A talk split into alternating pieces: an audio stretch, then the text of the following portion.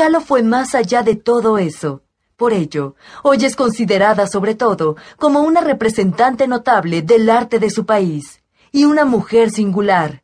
Lo más importante, exponen sus críticos, es su sentido de la libertad y su intención clara de sublimar el cuerpo humano a través de sus obras.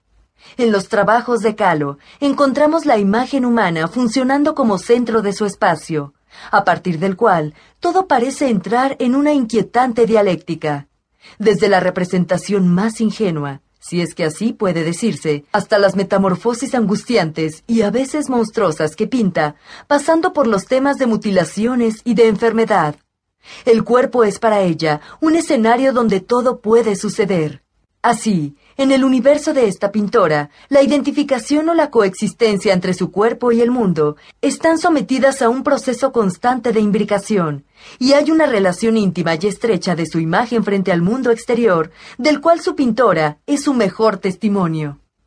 Finalmente, debemos apuntar también que a lo largo de casi toda su producción, el cuerpo de Frida Kahlo está siempre presente sin pudor, sin tapujos, sin pensar en el que dirán, teje una trama de figuras y situaciones provocadoras que despiertan en el espectador, a veces confusión, franca angustia, morbo y compasión.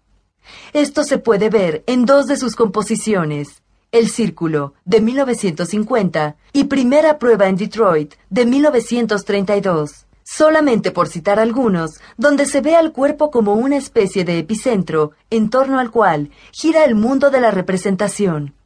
Para Calo, hablan la anatomía, el espacio desnudo, la provocación, un universo de motivos frontales que escandalizan, admiran, provocan sentimientos chocantes, pero en ningún caso la indiferencia. Calo llegó a ser más grande que ella misma. Por eso este audiolibro busca narrar los sucesos más importantes de su existencia. Esperamos que sea de su más completo agrado. 1907, año de su nacimiento. Magdalena Carmen Frida Kahlo y Calderón, su nombre verdadero, nació el 6 de julio de 1907 en Coyoacán, al sur de la actual Ciudad de México. Fue hija del desdichado matrimonio, formado por el fotógrafo judío húngaro y pintor aficionado Guillermo Calo, y de Matilde Calderón, devota dama católica de ascendencia española, que pese a todo, tuvieron cuatro hijas, siendo Frida la tercera.